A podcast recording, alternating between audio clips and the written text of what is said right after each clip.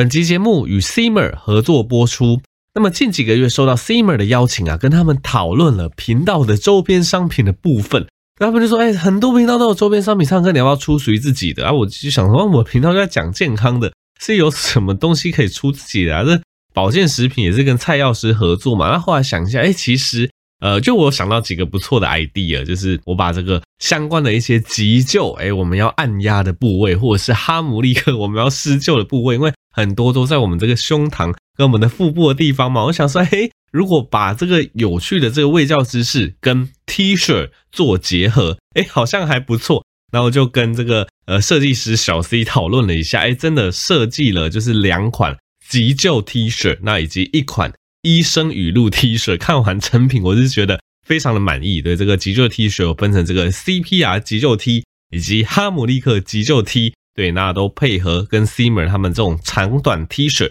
都有。那我觉得设计也非常精美，而且其实也有助于大家的这种急救意识。那医生语录 T 它就是一个恶搞的 T 恤，大家都可以在商品连接的部分看到。那除了衣服之外，其实还有设计了一个吸水杯垫。那以及一个饮料杯套，那其实吸水杯垫以及饮料杯套，它上面所绘图以及文字设计的部分，都想要呼吁大家，哎，这个不要忘了健康的吸水杯垫，就鼓励你，哎，看到的时候，哎，你可以稍微起来走动一下。对，那我们的饮食的三大营养素的比例要怎么摄取，都有写在上面的。那饮料杯套的话，直接跟你写说啊，每日我们不建议这个添加糖摄取超过几克。对，反正都有一些呃小小用心的这个垫子在里面吼。那基本上，Simmer 的商品在二月八号早上十点之后就会正式开卖，那链接我会放在下面，大家有兴趣的话都可以在上面预购或购买哦。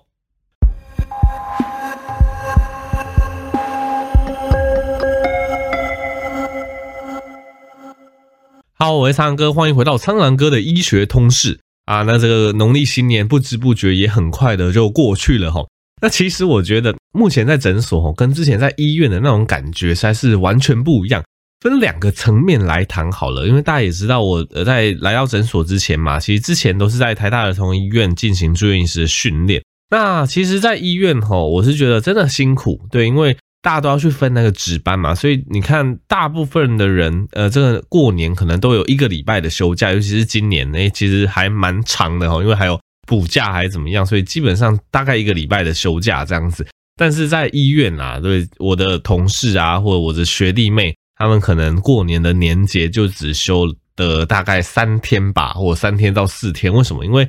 大家也知道这医院全年无休嘛。那以我们科来讲，我以前也是这样走过来的。像过年的时候，我们就要去分这个急诊班，所以大家那个。呃，除夕、初一、初二很开心在那边团聚，然后我们除夕、初一、初二我们在那边上急诊，对，然后基本上就是从除夕到这个可能初三、初四，哎，我们都要有一定的人力分配，而且这个人力还不能比以往的人力还要少。为什么？因为这个过年的时候啊，诊所都没有开，一大堆人都会往急诊冲啊，所以急诊的人力需求是非常大的。所以像我记得我去年、前年，我好像除夕、初一我都没有跟家里的人过，因为我常常都是除夕、初一。或者是初二的时候在那边值班，或者在那边上急诊班，然后常常回家的时候就已经初三，然后可能休个初三、初四或初三到十五，然后就隔天就又上工了。所以好几年前，应该说去年、前年或者是大前年这几年，哎，其实我的过年都是这样子过的。所以啊，其实已经很久没有享受到这种过年团聚的一个氛围了哈。所以如果你以后真的对一些医学或或者需要值班的一些工作，有兴趣的话，你可能也要把这一点列入考虑。对，大家过年过节在那边团圆，这边放假，在那边嗨啊，你常常就会在医院值班还是怎么样？所以今年真的是已经好几年我没有放那么久的假了。对，我放到我真的是觉得有点废。对，我必须这样子讲。我觉得每天打电动，因为打那个阿迪亚兔就是之前在直播那个《碧血狂杀二》，或有人说是。这个什么《荒野大镖客二》吧，就是之前有一段时间在直播嘛，那后来我就开始自己玩，那自己玩我们觉得比较能够放松啦，而且过年的时候也没有什么直播的器材，我就每天在那玩，有时候一天玩个五六个小时以上，我真是很久没有过那么废的生活，而有时候废到有点空虚感，然后有时候又想说啊，难得那么废，一年只废那么一次，对不对？我们就继续废下去吧。对，我身上的这个懒惰小恶魔 就会开始鼓吹我继续废。打电动没关系，一年只有一次，那也，是真的过了很废的生活。那今天我录制的时候是大年初三，对，诶，初三还初四，这我有点搞不清楚了。对，反正终于就回到台北，那继续录制我的 podcast。所以我觉得这是第一个跟以往最不一样的地方。所以我离开大医院之后，终于这个休假有年假了，应该是说年假的部分有稍微久一点点。平常日的连假倒还好，因为平常日的连假其实我们诊所是放不到的。基本上我哪几天有看诊，就算遇到年假，我还是要去看。对，我觉得过年是比较意外的长假这样子。那另外一个我觉得差别比较大的点是哈，那之前住院医师阶段，因为在医院工作嘛，医院领的其实都是死薪水，大家知道吗？那这个以前呢，我在医院工作的薪水，又跟大家分享过，大家常常都会想说啊，医生薪水很高啊，动不动一二十万起跳啊，我就跟大家讲说这个太夸张了，因为像我之前住院医师的时候，我这个底薪。是六万多，对，然后再加上这个值班费，值班费就是看你每天或者是每个月所值的这个天数啦，那去乘以就是每天的值班费这样子，然后再加上可能绩效，绩效就攸关你那个月表现的怎么样，加一加好一点，可能就八九万，少一点七八万这样子，而且我们算。时候年终的时候不是用底薪去乘吗？这医院还说这个你的底薪不是六万多，你底薪我们只用四万多来算，所以我们那个时候年终我记得一点五个月吧，哎，应该是一点五个月，真的很少，一点五个月，然后乘上底薪三四万，所以所以我们医院那个时候年终呢是看到其他医院那边领好几个月，真的是会心痛啊，更别提那什么长荣四十个月之类的哈。不过那是特例啊。题外话，这边意思就是说，其实以前都很希望放假，因为你领的是死薪水，但是现在到诊所的生活，或像我这种呃自媒体 YouTuber 拍片的生活，简单来说就是不工作你就没有钱赚，所以我觉得这真的是一个心境上很大的差别。就是像我这一个礼拜呃没有看诊，没有拍片，对我来讲，我的收入基本上就可以趋近于零，可以这样子讲。那如果你说啊，以后又遇到什么，我现在真的是很怕遇到什么居家隔离，这等下会跟大家讲，一些什么居家隔离或怎么样接触到确诊者，你又在家里被关十四天，那十四天。等于是半个月完全没有任何收入，这对我来讲其实还是会有点怕怕的，因为还是有一些贷款。因为如果你有 follow 我的影片，也知道我之前买车我是用车贷还是怎么样，还是有一些贷款，还是有一些必要的生活开支吼。好，讲到这边，我们来讲一下防疫的议题啦。对，那防疫的议题吼，这还是要讲一下，现在有一点这个呃不太明朗的一个政策面的部分，因为前阵子前一集跟大家分享这个 Omicron。传染力非常的强，所以大家等等着看哈，这个过年之后一定会有这种多条传染链爆开，那找不到传染源的状况了。那我之前也跟大家分析预测，Omicron 的传染力太高了，所以守不住了，不可能清零。对，最终最终我们人类会需要跟 Omicron 共存。那大家也不用太害怕，因为绝大多数人打完疫苗的状况下，面对 Omicron 其实就是轻症，像小感冒一样，对，跟小感冒基本上很难去区别啦。很多人来诊所问我说：“医生，你看我这个是像感冒，还像这个新冠肺炎这样子？”我就跟他说：“没办法分别，因为现在的 Omicron 这个症状就已经流感化、感冒化了，所以我们看症状很难去分别。我们只能跟你说啊，看起来其实你就是类似感冒的症状，但是如果你真的要确诊，你还是要去做这个快筛，或者是要去做 PCR，你才能够有进一步的证据。”现在单纯用这个问诊或者是理学检查，已经是分不出来到底是 Omicron 还是一般感冒哈。这这一点大家要先知道。所以你真的比较怀疑的话，你就是要去买快筛试剂，或去那种政府的那种呃那种筛检站去筛这样。好，那虽然说刚刚跟大家讲到这个打完两剂疫苗，其实大部分人都轻症嘛，但现在政府的一个防疫政策哦，它就是介于在那种清零跟要开放之间，它就那种举棋不定、捉摸不定。为什么这样讲呢？因为现在防疫的政策还是很严格。例如说，常常第一个受害者就是诊所嘛，因为有些人他得到 Omicron，他有些感冒症状，他就先去诊所看。那去诊所看之后，这个人后来去确诊了，你知道那个诊所会发生什么事吗？那个诊所即使这个医护我们都已经做好全套隔离，那个诊所还是要清消十四天，停诊十四天，然后里面的医护完全居家隔离十四天呢。我自己觉得这件事情是非常的扯的，因为。我们常常说任何事情不要双标嘛。我们今天呃，任何一个确诊者，譬如说他出现在还在某个百货公司的摊位，有时候一看也是看个十到十五分钟有没有。那这个确诊者他经过百货公司，政府对百货公司的政策是怎么样？哦，虽然说这个确诊者在你们百货公司待了那么久，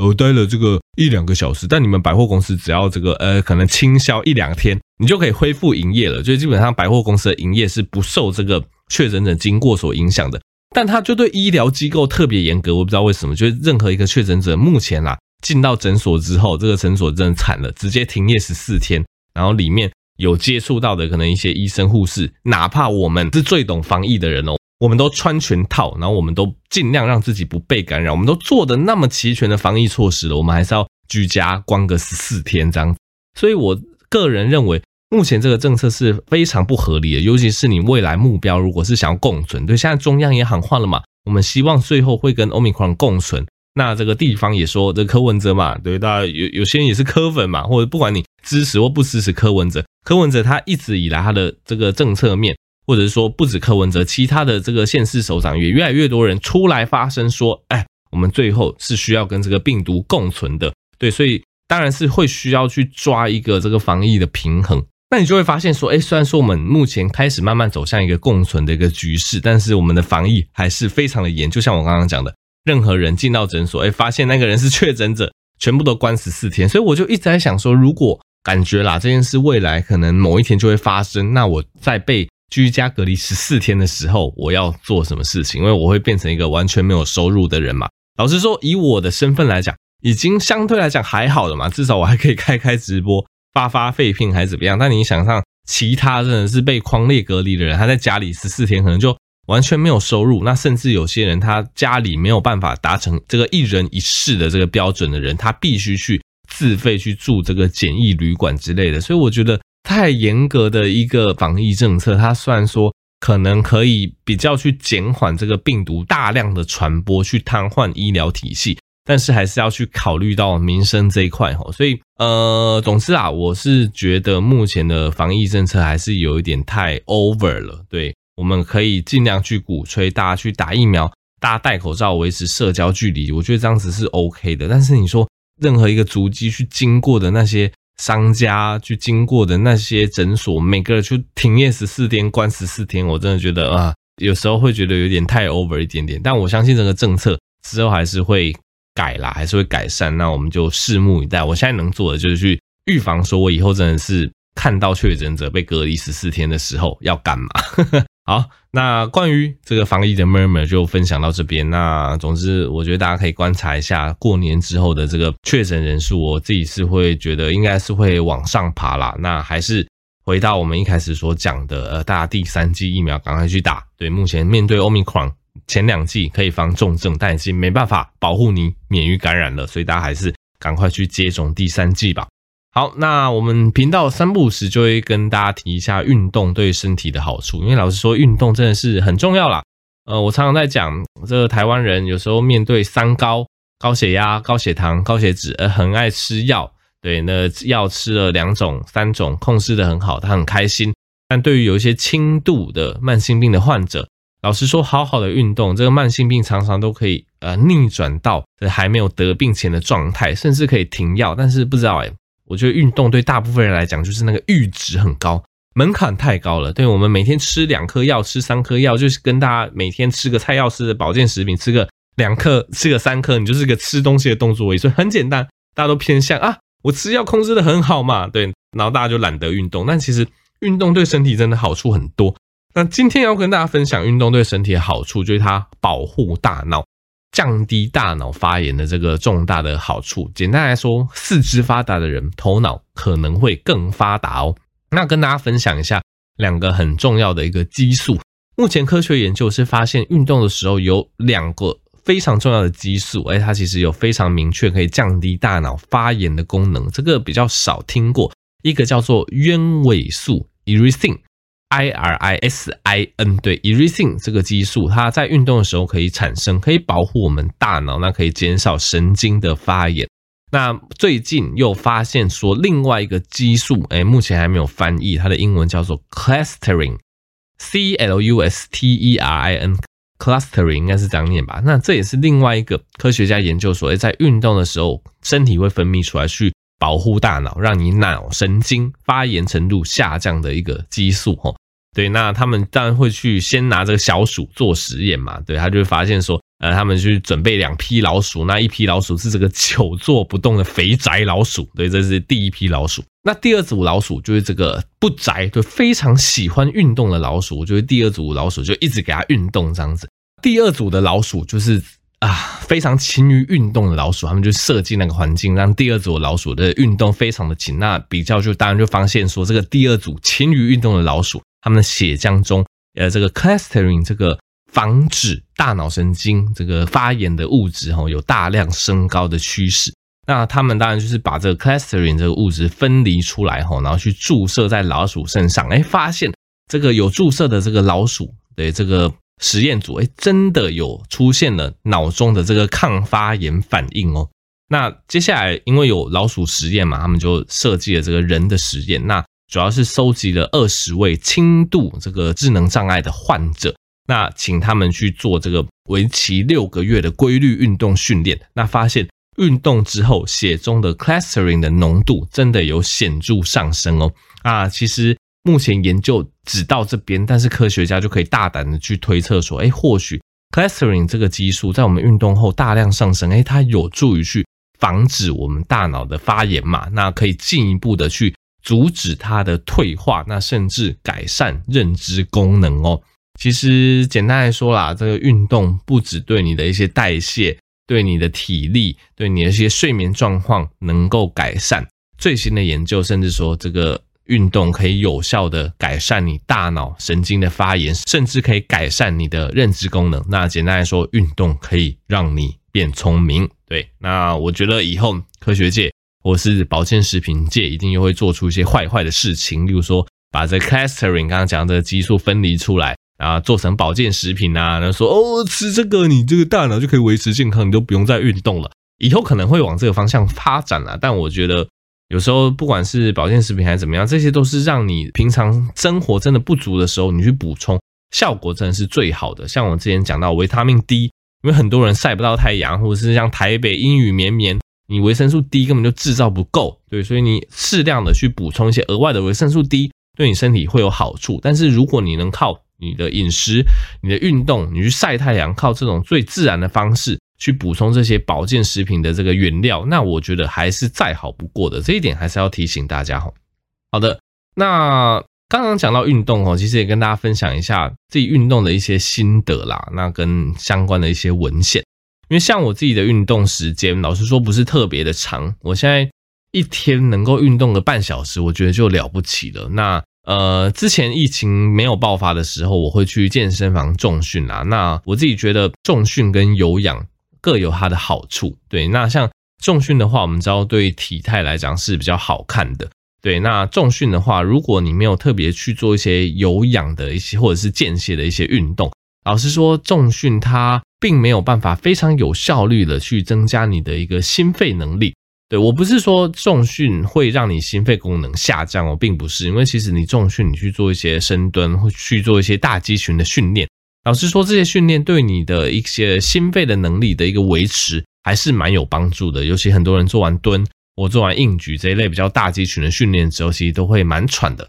它对你的心肺是有益处的，没有错。但是你要了解的是说，重训它本身 focus 的还是在你肌肉的一个成长。肌肉的一个茁壮上面，它的重点其实一直来讲都不是说非常针对于心肺。如果你要针对你的心肺，针对于你的平常，比如说你念书，比如说你工作的时候的一个体力，老实说，我自己的操作下来，我觉得有氧的训练或者是一些高强度间歇的训练是比较有效的。因为不管是高强度的间歇还是有氧，它都是呃以你的心率、以你的心肺的训练为主。它所带来的一些肌肉的成长性，或许不像重训那么强，对，但是它能够非常有效率的去呃增加你的心肺，那去增加你的睡眠品质吼，所以我自己会觉得说，呃，不管是单纯的重训，或是比较偏有氧的间歇，或者是一些呃慢跑啊、踩脚踏车，我自己觉得不要偏废啦。如果你时间够的话，我会觉得说先重训，因为重训其实它蛮吃肌力跟你的体力的，你可以。先重训，然后先呃，对，让你的一些肌肉活化啊，那去减少肌少症，去增加你肌肉的合成。那你重训完后，如果还有一点点体力，我会建议你去踩个脚踏车，或去跑个跑步机，诶去增加一些热量的消耗，不只会让你的体态更好看，也可以更为有效的去增加你的心肺功能。那像我最近时间比较少的话，我会直接去做就是高强度间歇啦。那我会以肌力训练的方式去做高强度间歇，例如说有一些呃单脚蹲就分腿蹲的动作，有一些这个伏地挺身的动作，然后做三十秒休息个五秒钟十秒钟，再做下一组。会用这种呃以肌力训练的这些动作去组合的一个高强度间歇，然后去做个二三十分钟。其实这个状况我觉得对于肌力的维持有帮助，那对于心肺的训练也蛮有帮助的。我自己会觉得说。当我放比较高比例的有氧或高强度间歇，其实对我的睡眠品质或对我隔天的那个精神体力，我自己会觉得反而那个效果是比较有的。那肌力训练的话，我自己会觉得说，呃，对你的肌肉、你的线条会变好看没有错，但有时候因为一些呃延迟性酸痛，或者是它给你身体很大压力的关系，其实有时候对睡眠品质吼，你反而要注意，对，因为有时候训练的这个程度太大。或疼痛的状况太明显，对于睡眠品质反而是会比较低落的。那对于你隔天那种精神或者是那种体力的恢复，也会比较有限。这是我自己的一个经验啦。对，当然这个还是跟每个人的身体状况不一样。因为如果你每天重训，你身体已经习惯那样子强度，理论上它就不会给你那么大的压力。但不管怎么讲，目前的科学研究就是建议大家不要偏废。呃，重训完可以稍微做个有氧，对，或者是你可以尝试做做看这种。高强度的间歇，其实对你这个肌力的维持，或是对你心肺能力的提升，都会有蛮显著的帮助吼。好，那么这集就到这边啦。那喜欢我的医学知识，就欢迎订阅我的频道。那你可以继续追踪跟或者是跟你的亲朋好友分享苍蓝鸽的医学通识这个 Podcast 频道哦。那你可以支持药实践生活保健食品，输入折扣码 Blue Pig 有九折优惠。我们就下集再见喽，拜拜。